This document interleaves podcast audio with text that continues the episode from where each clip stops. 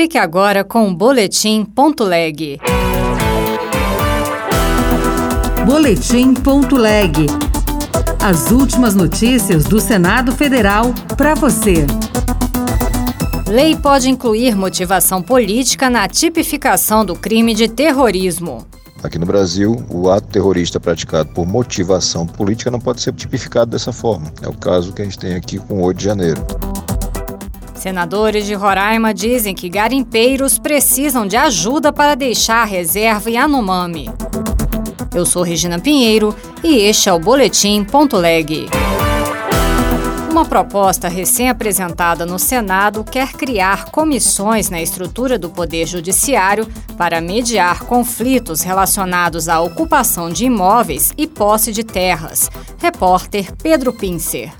O Código de Processo Civil pode ser alterado para permitir a criação de comissões para mediar as desocupações coletivas em razão de cumprimento de ordens de reintegração de posse. O objetivo da proposta, de autoria do senador Márcio Bitar, do União do Acre, é disciplinar uma decisão do Supremo Tribunal Federal que determinou a criação das comissões de conflitos fundiários nos diversos tribunais de justiça dos estados e nos tribunais regionais federais, além de estabelecer um regime de transição quanto às desocupações coletivas, que buscou como referência o modelo adotado pelo Tribunal de Justiça do Paraná. A reintegração de posse no Brasil segue um rito rápido, que é para exatamente pro, é, defender o direito à propriedade privada. E o que essa decisão do Supremo Tribunal, Supremo Tribunal faz é relativizar a já frágil propriedade privada na área rural brasileira. A proposta aguarda a designação de relator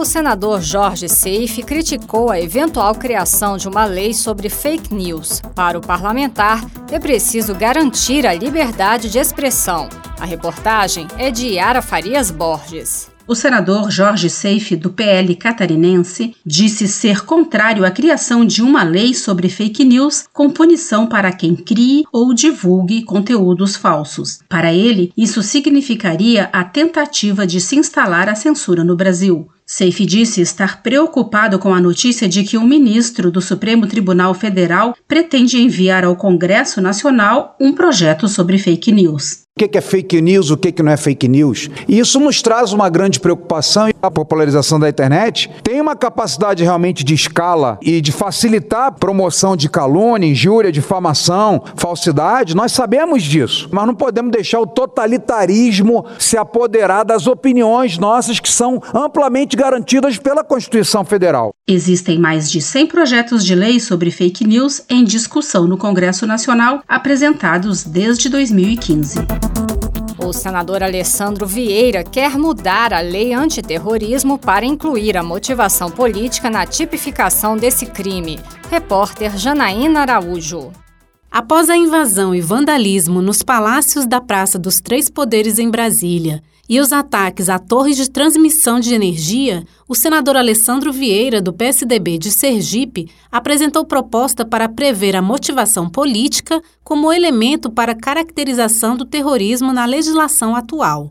A lei exige três requisitos simultâneos para a configuração do crime de terrorismo: que seja um ato contra a vida, integridade física ou de espaços públicos, por razões xenofóbicas ou de discriminação de raça, cor, etnia e religião e com o objetivo de provocar terror social ou generalizado.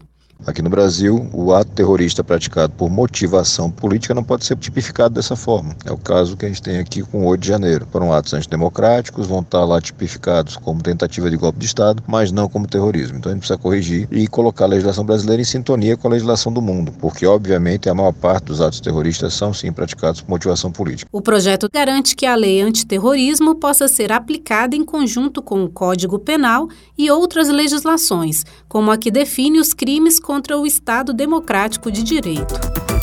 A bancada de Roraima no Senado quer que o Ministério Público Federal garanta o envio de alimentos e de logística para a retirada dos garimpeiros das terras indígenas e Anomami.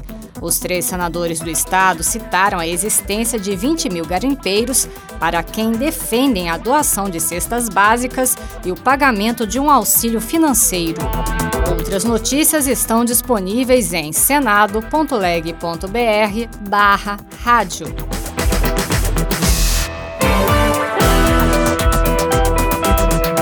Você ouviu Boletim.leg.